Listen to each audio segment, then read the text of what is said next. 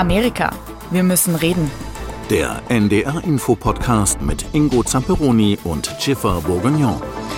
Hallo und herzlich willkommen zu einer neuen Folge von Amerika. Wir müssen reden und diesmal zu einer außergewöhnlichen Folge, denn erstmals findet sie ohne Jiffer statt, ohne mein Co-Host sozusagen, denn sie ist in diesen Tagen auf Wahlbeobachtermission mit der OSZE, der Organisation für Sicherheit und Zusammenhalt in Europa. Und am Sonntag, den 19. Äh, März, haben in Kasachstan Parlamentswahlen stattgefunden und da ist sie seit einigen Tagen und noch ein paar Tage unterwegs. Deswegen ist sie heute nicht dabei, aber weil es immer viel zu bereden gibt zum Thema USA, habe ich gedacht, naja, wir haben ja eine Menge kompetente Kolleginnen und Kollegen und deswegen freue ich mich sehr, dass ich heute als Co-Host Jan Koch mit an Bord habe. Er ist ARD-Korrespondent in den USA, in Washington. Hallo und herzlich willkommen in unserer Podcast-Folge Jan Koch. Ja, hallo Ingo. Ich fühle mich sehr geehrt, dass ich dabei sein darf und heute dein ähm, Co-Host äh, spielen darf. Und äh, schöne Grüße auch an deine Frau. Ja, die fühlt sich sicherlich gut vertreten von dir. Freue mich sehr. Ähm, du bist ja quasi auf den Spuren, auf denen wir gewandelt sind, als ich als Korrespondent in den USA war, unterwegs. Mhm. Und äh, da heute, dem Montag, dem 20. März, kalendarischer Frühlingsanfang ist, ähm, muss ich natürlich gleich mal fragen. Das ist in Washington, mhm. D.C. immer die große Kirschblütenfestzeit sozusagen und es ist wahrscheinlich so grandios und spektakulär wie immer, oder? Ja, also alles blüht, weiß, äh, rosa, ähm, es ist richtig, richtig schön. Komplett drumherum da an der, an der Mall, da wo ja die ganzen ähm, großen Sehenswürdigkeiten sind, die Lincoln-Statue, die ganzen Memorials, da blüht es momentan richtig doll. Das kennst du ja wahrscheinlich auch noch von mhm. äh, früher. Und da pilgern natürlich gerade alle hin, gucken das an, machen Fotos etc. Am Mittwoch soll es regnen, dann äh, ist wahrscheinlich schon wieder einiges von den Blüten von den Bäumen runter. Aber äh, ich will mir das nochmal ähm, die Woche geben, weil ich hatte am Wochenende auch Bereitschaft leider leider und musste mich sehr viel mit anderen Themen beschäftigen. Aber die Kollegen haben schon gesagt, es lohnt sich. Ja, es ist jedes Mal wieder, es ist ein bisschen wie Feuerwerk. Da steht man auch jedes Mal davor und, und jedes Mal ist es dasselbe und man hat es in den Jahren davor schon gesehen. Aber ich mhm. weiß auch noch, als wir in Washington gewohnt haben, sind wir auch jedes Mal an die Mall gepilgert, weil das einfach so ein spektakuläres ähm, mhm. Spektakel ist. Äh, die Kirschblütenbäume, die Kirschbäume, die Japan den USA mal äh, geschenkt hat als ähm, mhm. Dankeschön. Und ähm, das ist wirklich eine Reise wert. Insofern ein großer Neid, dass du das das du wieder erleben kannst, äh, schicken wir dir über den Atlantik. Aber du hast es gerade eben ein bisschen angerissen. Du hast ähm, andere Themen am Wochenende verfolgt. Du warst, hattest Bereitschaft äh, für die AD Tagesschau und AD aktuell. Und ein Thema, das dich dabei beschäftigt hat, ist eins der beiden Themen, die wir heute aufgreifen wollen. Wir werden nämlich äh, gleich über Donald Trump nochmal reden müssen, einen ständigen Bekannten. Und wir wollen mhm. danach aber auch noch ein anderes Thema vertiefen. Du warst gerade in Oregon an der Pazifik-Westküste äh, der USA mhm. unterwegs, in Portland. Und da geht es um das Thema Legalisierung von Drogen und welche Ideen da ähm, quasi in die Praxis umgesetzt werden und was das für Auswirkungen hat. Aber wir fangen kurz mit dem Thema Donald Trump an. Ähm, das brauchen wir gar nicht so sehr vertiefen, aber es ist trotzdem kurios. Der behauptet, er würde in diesen Tagen verhaftet. Was äh, steckt dahinter? Was ist da dran? Und ähm, ja, worum handelt es sich da? Ja, das war ja Samstagvormittag äh, unserer Zeit hier in den USA, als es dann auf einmal hieß, äh, Donald Trump schreibt auf seinem eigenen Social Medium, ja, Truth Social, ähm, ja, ich werde am Dienstag verhaftet und bitte meine ganzen Unterstützer, geht doch alle auf die Straße dagegen protestieren, das kann nicht sein, holen wir uns unsere Nation zurück. Also äh, es ist ja momentan so, dass es ein Verfahren gegen Donald Trump gibt in New York, wo es um angebliche Schweigegeldzahlungen geht an die Pornodarstellerin Stormy Daniels. Mhm. Ähm, die sagt ja, dass sie 2006 eine Affäre hatte mit Donald Trump, Sex gehabt hat mit ihm. Und daraufhin gab es dann ähm, wohl eine Geldzahlung 2016 an sie, angebliches Schweigegeld, gezahlt von dem ehemaligen Trump-Anwalt Michael Cohen. Der hat es in einem frühen Verfahren auch schon mal ja, zugegeben oder gesagt, dass es so eine Zahlung gegeben haben soll. Mhm. Äh, hat dafür auch schon einen Prozess bekommen. Ja, und Donald Trump ähm, sagt, das ist alles aber ein Märchen. Das, das war gar nicht so. Aber dahingehend kann es jetzt eben in dieser Woche zu einer Anklage kommen, weil das Verfahren wohl beendet wird. Und äh, Donald Trump spekuliert dann einfach wild rum und hat gesagt, oh, ich werde verhaftet. Und ganz ehrlich, also wir haben jetzt am Wochenende lange darüber diskutiert hier auch, ähm, auch mit den Redaktionen äh, Tagesschau und Tagesthemen in, in Hamburg und haben dann so gesagt, ja, was machen wir jetzt mit dieser Meldung? Und sind dann irgendwie dazu gekommen, naja, das ist auch wieder Taktik von ihm, Aufmerksamkeit generieren, ne? irgendwie auch vorher schon wieder irgendwie Panik machen, bevor wirklich was passiert ist. Seine Fans mobilisieren, seine Fans ähm, auch wieder zusammen vereinen, äh, um halt eben Stimmung zu machen. Und ähm, das ist schon eine ganz klare Taktik momentan, wo er auch zeigen will, ähm, ja, vereint euch wieder hinter mir, weil am Ende beginnt er jetzt ja seinen Wahlkampf richtig krass. Ne? Am Wochenende mhm. äh, Veranstaltung in Texas. Am Wochenende hat er wieder ein, Wo auch ein Video hochgeladen bei Facebook und YouTube, wie er, wo er wieder zugelassen wurde und hat dann auch gesagt, I'm back. Also irgendwie hm. auch wieder eine ganz große Show von ihm, finde ich. Aber weil du sagtest, seine Anhänger mobilisieren seine Fans. Wir haben ja am 6. Januar 2021 gesehen, zu was äh, Teile seiner Base, seiner Fans in der Lage sind. Ähm, geht das in diese Richtung oder ist das eher so ein, mhm. ähm, ja, trotzdem einfach mal so ein Rallying Cry, wie man sagt, äh, dass er die ein bisschen wieder die Truppen schließt? Ja, das ist noch so ein bisschen schwer zu sagen. Also wir haben da natürlich auch ein bisschen gecheckt, wie reagieren seine ganzen Fans auch bei Truth Social oder anderen Social-Media-Plattformen. Und es gab schon so ein paar, ich sage jetzt mal Radikalos, die auch schon aufgerufen haben, ähm, ja, lasst uns wieder vereinen. Einer hat sogar ganz krass geschrieben, ähm, da lasst uns den 6. Januar dagegen ein Kindergeburtstag gewesen sein. Das waren aber noch vereinzelte ähm, und es ist ja schon so, dass mittlerweile hier sehr alle also sehr viele alarmiert sind, auch dass sowas wie am 6. Januar 2021 überhaupt noch nicht mal ansatzweise wieder passiert. Mhm. Aber ähm, einige Sicherheitsexperten und Expertinnen haben es schon gesagt, na ja, man muss es schon ernst nehmen und beobachten, dass es eben wieder nicht so krass wird und es könnte schon sehr gefährlich werden. Aber was wir so momentan sehen, ist es noch nicht so, dass wir jetzt lesen können, dass da wirklich was organisiert wird, aber ja, was im Hintergrund passiert, ist halt immer schwer zu sagen. Ne? Mhm. Aber dann wahrscheinlich doch eher darauf lässt es schließen, dass es so ein bisschen so ein Ruf nach Aufmerksamkeit äh, war mhm. und um, um, einfach dieser Kampagne ein bisschen neuen Schwung zu geben, um, um da seine Leute auch zu mobilisieren, oder? Ja, so würde ich schon momentan sagen. Also er führt schon in den Umfragen bei den Republikanern gerade, ne, dass er momentan schon die meisten Stimmen bekommen würde, wenn jetzt Vorwahlen wären. Die sind ja erst nächstes Jahr. Ähm, aber er weiß natürlich, dass er viele Kritiker mittlerweile auch in den eigenen Reihen hat, dass er bei den Zwischenwahlen, wo er ja auch viel ähm, beeinflussen wollte, doch irgendwie ein bisschen enttäuscht hat, auch in seiner eigenen Partei. Ähm, das Ergebnis nicht so ganz so gut war, wie er es dann auch mit beeinflussen wollte. Und auch ähm, allgemein ja auch in der Kritik steht, seine Partei ein bisschen vor sich ja, herzutreiben. Mhm. Und ähm, also ich fand schon beachtlich auch, dass Kevin McCarthy, der Sprecher des Hauses, der auch Republikaner ist, am Wochenende schon auch sich dann dazu hat leiten lassen zu sagen, ja, ja, ja, also das muss man jetzt hier schon ernst nehmen. Nachher wird er noch verhaftet und das wird dann auch wieder finanziell über Bundesgeld. Also die sind dann da auf seine Taktik auch so ein bisschen mit eingegangen und haben sich halt hinter ihn gestellt. Aber ja, so wie du gesagt hast, es ist am Endeffekt ist es jetzt erstmal Agenda setzen, Aufmerksamkeit generieren und eben die Fans mobilisieren. Aber es ist schon interessant, ne? denn diese Sache mit Stormy Daniels ist ja nicht das einzige juristische Verfahren, das gerade anhängt. Ne? Es gibt einfach die Untersuchung zum 6. Januar nochmal, ähm, dann natürlich auch die Rolle, die er gespielt hat bei der FBI-Untersuchung bei ihm zu Hause, ob er da äh, das zurückgehalten hat äh, und natürlich auch ähm, die Beeinflussungsversuche zur Auszählung in Georgia, ähm, wo er ja mhm. irgendwie sagte, ich will noch, find mir noch mal 10.000 Stimmen irgendwo. All diese Sachen, das ist ja alles noch anhängig. Ähm, ähm, das ist, das schwingt ja immer so mit und hier in Deutschland, glaube ich, denken dann immer viele, ja, irgendwann muss das doch mal juristische Konsequenzen haben. Aber es ist halt auch noch nie ein US-Präsident oder ein ehemaliger US-Präsident irgendwie auch angeklagt worden oder hatte solche juristischen Probleme. Das ist äh, auch eine Besonderheit äh, derzeit noch, mhm. oder?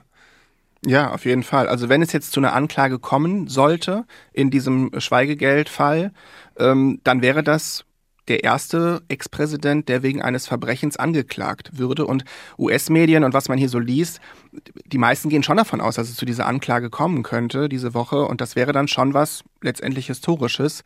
Ähm, am Ende finde ich es einfach immer auch wieder krass zu beobachten, wie er jahrelang seit jetzt 2016 hier mhm. immer und immer wieder die Nachrichten dominiert, es immer wieder hinbekommt, alle aufzuwiegeln, zu polarisieren, zu provozieren.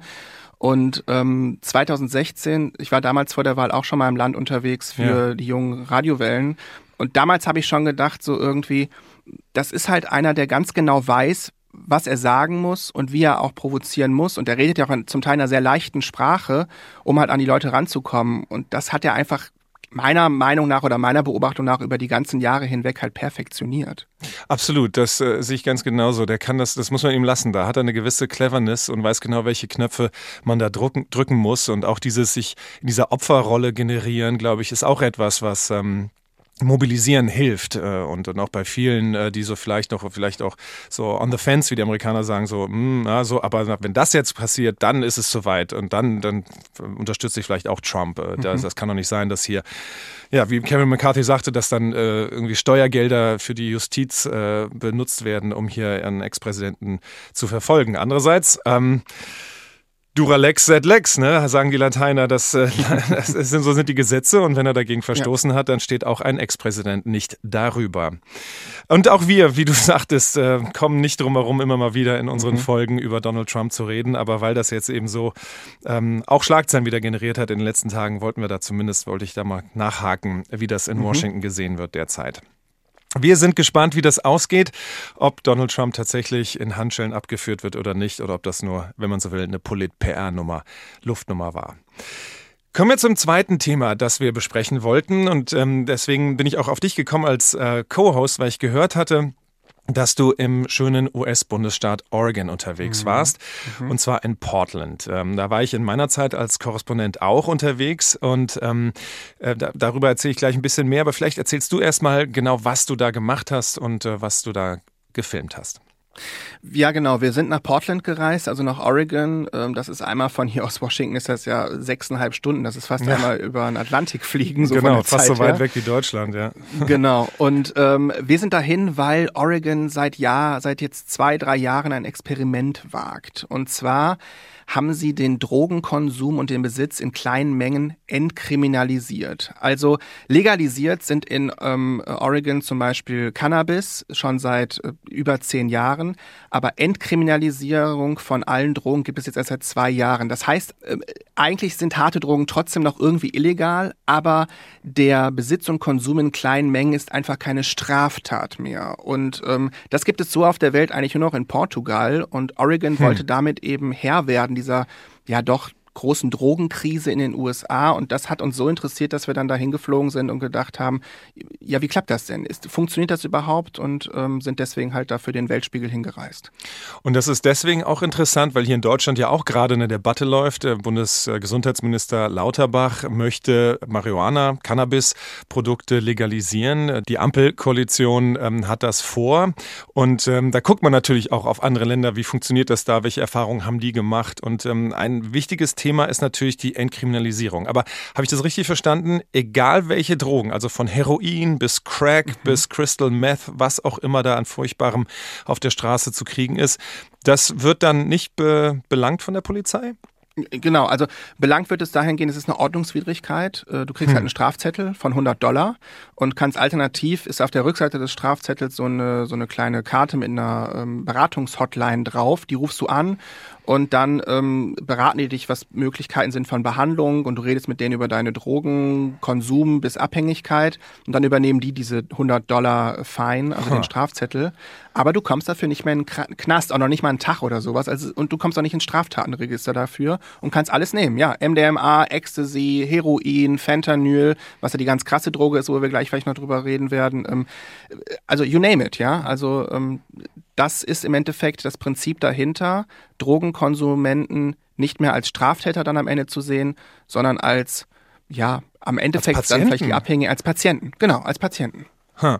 Also es ist schon interessant. Ich war im vergangenen Jahr ja auf Drehreise für unsere Doku äh, mit meiner Familie wieder und mir ist das in eigen, einigen Bundesstaaten in Massachusetts beispielsweise aufgefallen. Auf der Straße noch nie bin ich durch so viele Marihuana-Rauchwolken gelaufen. Also man riecht es tatsächlich überall und hat das ja. Gefühl, okay, das äh, wird jetzt das Kifferland schlechthin, ähm, die Vereinigten Staaten.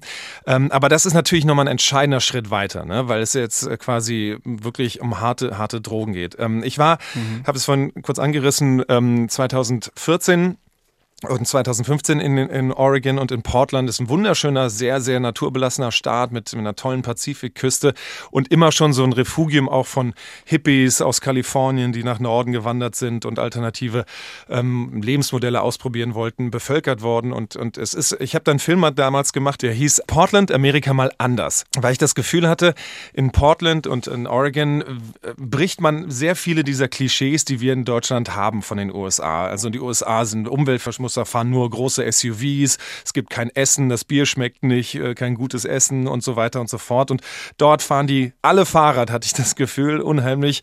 Die Tiny House Bewegung kommt aus dieser Gegend, ne, dass man sagt, weniger ist mehr und nicht riesige Häuser.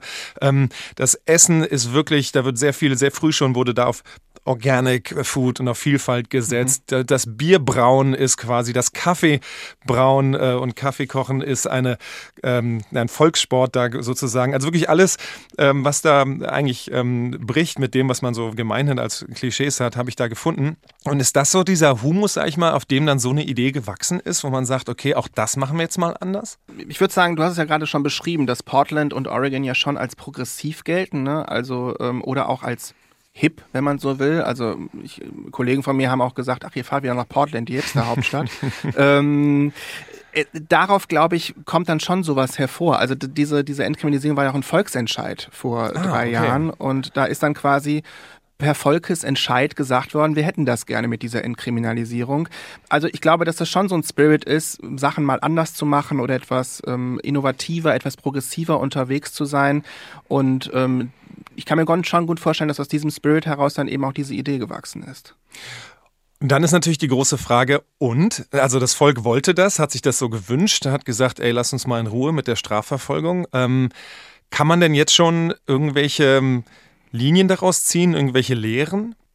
Also ich würde ehrlicherweise sagen, jetzt, wir waren da eine Woche lang drehen, ich habe den Beitrag jetzt auch schon gesichtet und geschnitten und mich lange damit jetzt beschäftigt. Ich würde sagen, das hat nicht so ganz funktioniert. Ähm, Oha. Oder es ist verbesserungswürdig, sagen wir es mal so. Mhm. Also ich kann diese Idee ähm, ganz klar verstehen, dass Drogenkonsumenten sagen, und wir haben da mit einer Aktivistin gedreht, Morgen heißt die, die war selber drogenabhängig in ihrer Jugend, hat auch alles durchgespielt, mhm. bis Heroin, ähm, war auch kurz ehrlicherweise vom Tod, ist im Gefängnis gelandet, hat dann auch dadurch ihr ganzes Leben drumherum verloren, einen Job verloren, Familie hat sich ja. abgewandt, äh, Freundeskreis verloren und die sagt halt, äh, alleine der Fakt, wenn ich einfach keine Straftäterin gewesen wäre und nicht in den Knast hätte wandern müssen, hätte mir das wahrscheinlich äh, was erspart. Dann wäre sie vielleicht noch in ihrem Job gewesen, weil sie hat gesagt, sie kam mit ihrer Drogensucht schon irgendwie klar und konnte normal leben.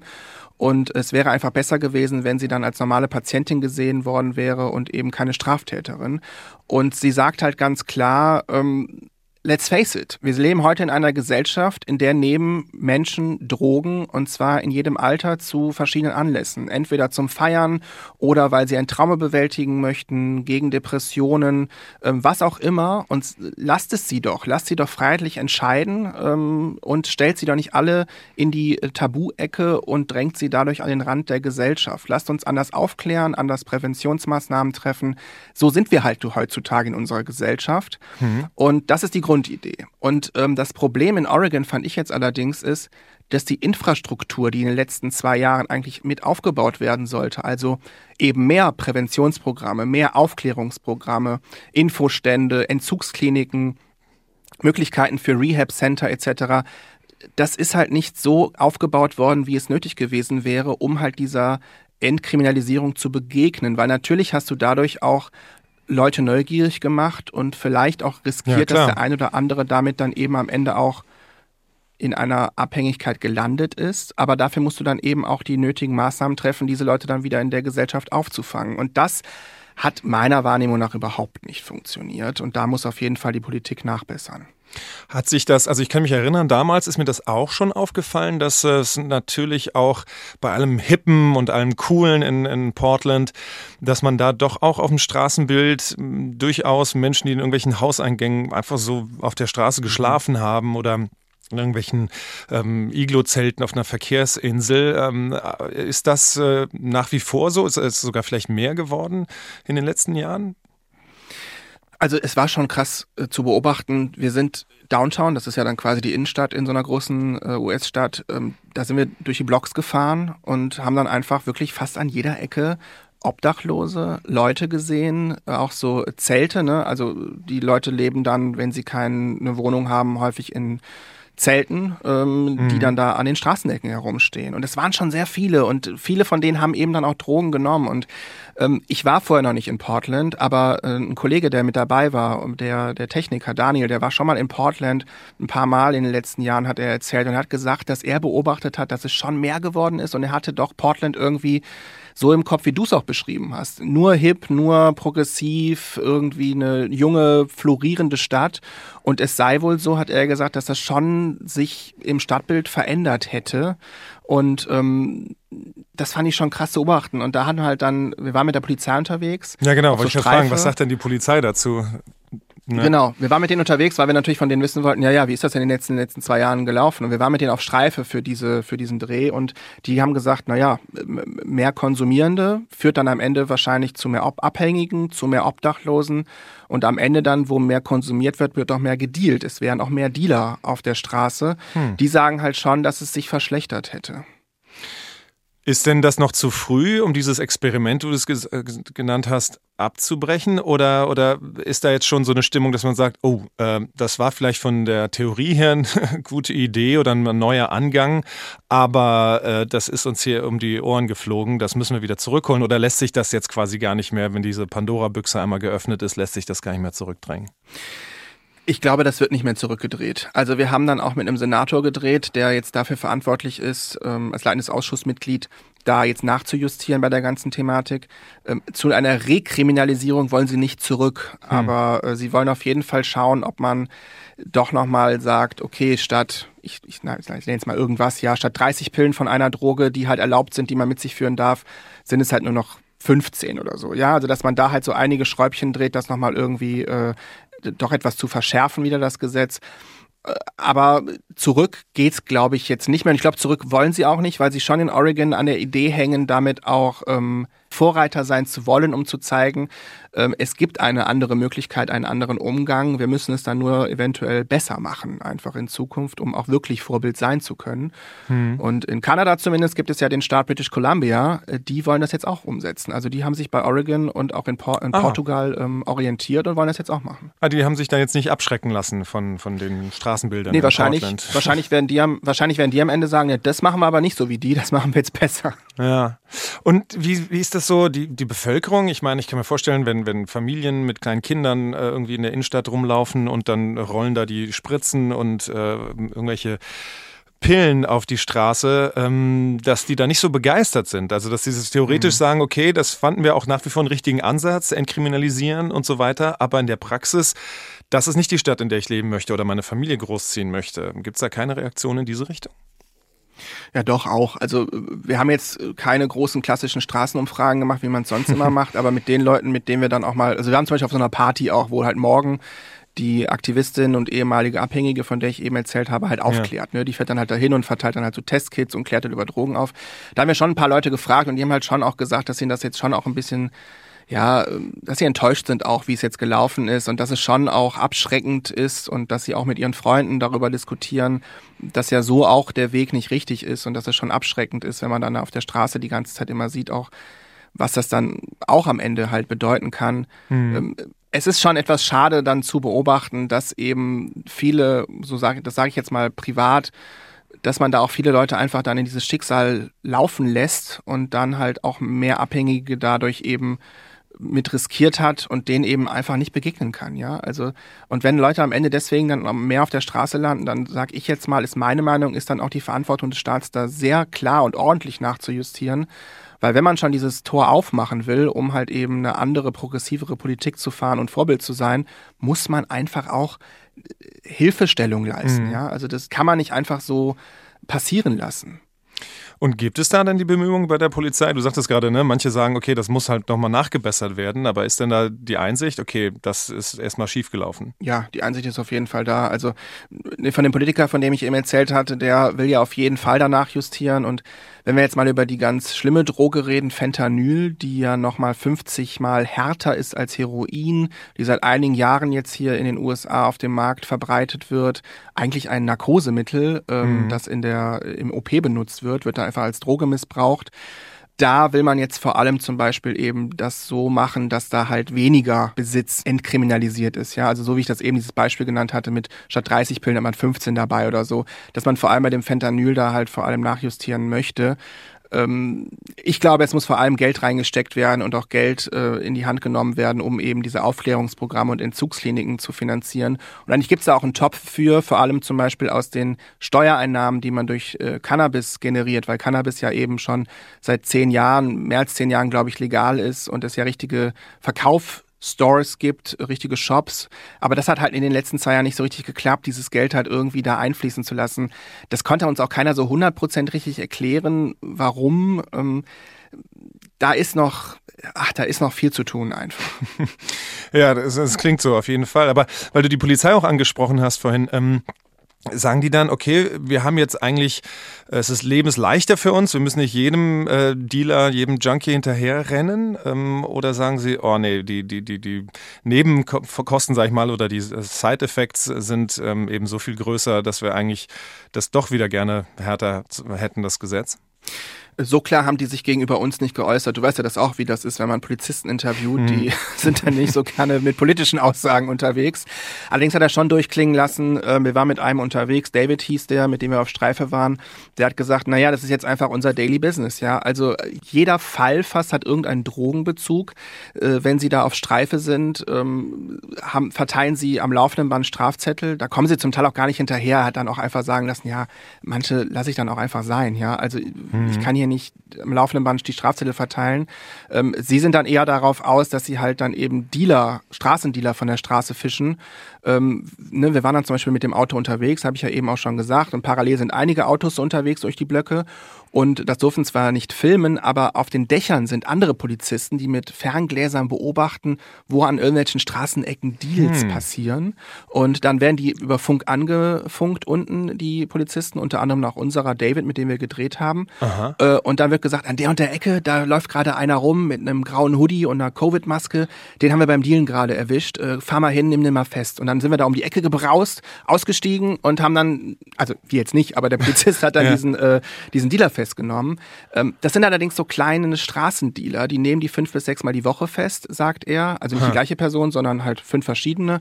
Und die wollen am Ende damit halt einige Drogen aus dem Verkehr ziehen und aber vor allem an Kontakte kommen. Denen geht's dann halt vor allem um die Handys, um irgendwelche Notizbücher oder so, die die dann dabei haben, um an Mittelsmänner, Zwischenhändler oder vielleicht sogar am Ende auch Kartellmitglieder zu kommen, weil die ganz harten Drogen kommen weiterhin eben auch aus Mexiko und da wollen sie vor allem gucken, dass sie das halt mehr und mehr einschrecken und äh, Präsenz zeigen. Oregon ist ja auch ein Pazifikanrainer, hatte ich ja gesagt. Ähm, kommen auch Drogen nicht nur aus Mexiko, sondern auch aus Fernost äh, da rein? Mhm. Ist das vielleicht dadurch ja. noch eher als jetzt an der Ostküste vielleicht ein Thema? Ja, also China spielt da auch eine äh, klare Rolle in der Produktion und entweder kommt es dann direkt darüber rein, hat man uns erzählt, oder eben von China nach Mexiko und dann über die Kartelle ähm, nach äh, Oregon oder in die USA. Das ist eine ganz klare äh, Handelskette, die anscheinend momentan gut funktioniert. Ah, es ist wirklich ein so trauriges Kapitel und ich, was mich daran besonders betroffen macht, ist, dass äh, über Fentanyl, was du gerade gesprochen hast, da habe ich schon 2015, kann ich mich gut erinnern, mhm. in den Appalachen in Kentucky und West Virginia einen Weltspiegel drüber gemacht, äh, wie eben äh, durch diese sehr leichte oder leichtfertige Herausgabe von diesen Schmerzmitteln, wie du sagtest, eigentlich äh, äh für OPs benutzte Opioide ähm, dass die dann ebenso wie Partydrogen wurden und, und, und ganze mhm. Landstriche äh, verwüstet haben, wenn man so in diesem Bild bleiben möchte. Ähm, dass das Aber irgendwie immer noch so ist. Hat man denn damals schon was dagegen getan? Wie ist man denn damals da umgegangen? Weil ich habe irgendwie das Gefühl, dass die USA seit Jahren mit diesem Thema zu tun haben ja. und keiner hat so eine richtige Antwort darauf. Naja, der eine Punkt ist natürlich schon, dass man die Vergabe über die Kliniken und den Ärzten ein bisschen ins Gewissen geredet hat. Das wurde wirklich verschrieben. Vielleicht spielt da so ein bisschen auch in den USA rein, dass man sehr viel leichtfertiger Medikamente äh, rausgibt und verschreibt. Also das beginnt mhm. ja schon, äh, wenn man einen kleinen Schnitt im Finger hat von einer Gartenarbeit, dass dann mit Antibiotika Amerika hantiert wird und, und, und, und gleich mit Kanonen äh, auf äh, Spatzen, aber das ist ein Insider jetzt, äh, nicht auf, von der letzten Folge, mit Kanonen auf Spatzen ähm, geschossen wird.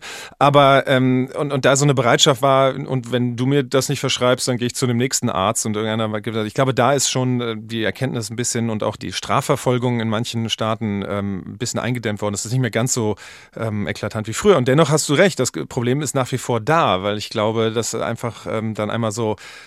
äh, dadurch entstanden ist, dass, ähm, dass es die gibt, diese Drogen und es mhm. immer, wo es ein Angebot gibt, gibt es dann auch die Nachfrage, beziehungsweise auch mhm. umgekehrt. Das befeuert sich ja gegenseitig.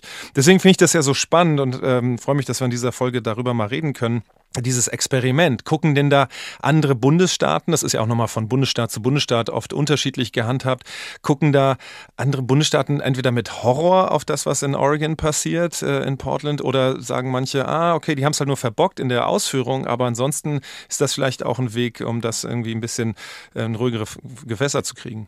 Also bisher wagt sich da noch kein anderer US-Bundesstaat so richtig hervor. Also alle beobachten das und finden das auch interessant. Also die Staaten, die sowieso auch eine etwas progressivere Drogenpolitik überlegen würden. Es gibt natürlich einige, da ist ja bis heute auch Cannabis noch immer mhm. illegal. Ne? Also es gibt ja sehr viele Staaten, die Cannabis legalisiert haben, aber auch einige, die das ganz klar niemals tun würden. Ja. Ähm, aber es ist schon eine Sache, die diskutiert wird. Aber ich glaube, meine Wahrnehmung ist gerade, dass Oregon erstmal momentan so abschreckend gewirkt hat, dahingehend, dass ich mir vorstellen kann, dass viele denken erstmal, ja, lassen wir die erstmal machen und dann äh, gucken die auch, was schon die Probleme sind und lernen dann davon, damit wir es besser machen. Und letztendlich, glaube ich, wird es so dann auch ja der kanadische Staat British Columbia machen. Was ich darüber gelesen habe, war, dass sie jetzt schon auch beobachtet haben, was sind so Fallstricke, was sind so Probleme, was muss man besser machen.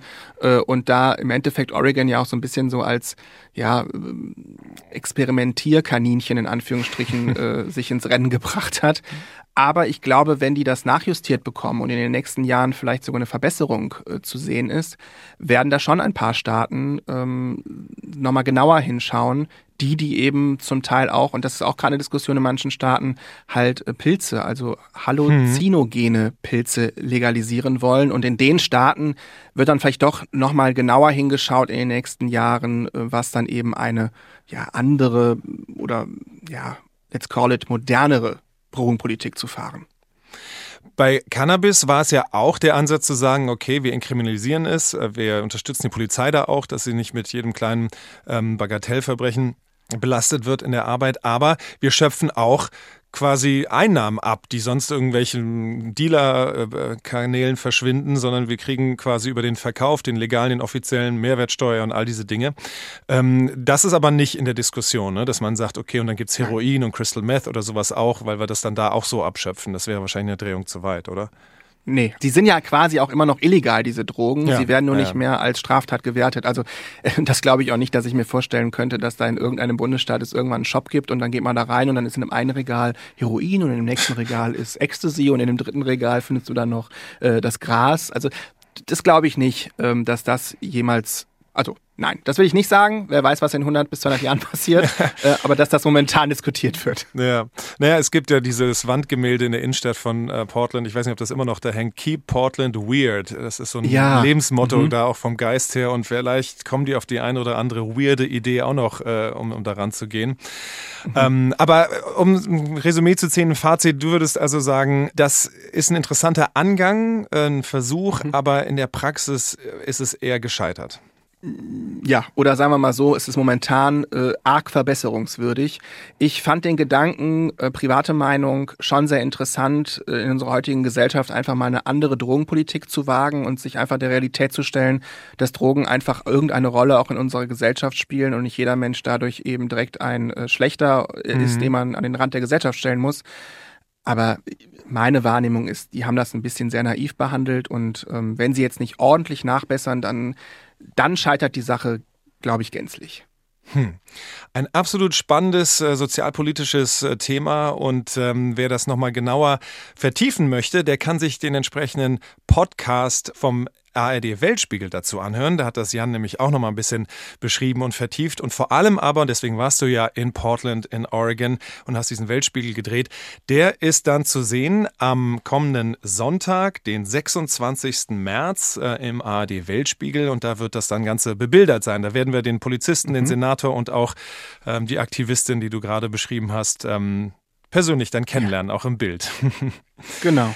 Danke. Ähm, ja, Jan, ähm, unser ARD-Korrespondent in Washington, D.C. in den USA. Vielen herzlichen Dank, dass du heute für Jiffer, die in Kasachstan in der Steppe irgendwo ähm, guckt, dass da die Wahl ordentlich über die Bühne läuft. vertreten hast. Das war unheimlich spannend, hat mir auch ein bisschen ja, melancholisch fast äh, von, von Kirschblüte bis äh, Oregon-Reisen ähm, meine US-Korrespondentenzeit zurückgeholt. Mit einem Thema, das wirklich, ähm, glaube ich, die USA extrem beschäftigt äh, nach wie vor und äh, wie die verschiedenen Bundesstaaten damit umgehen.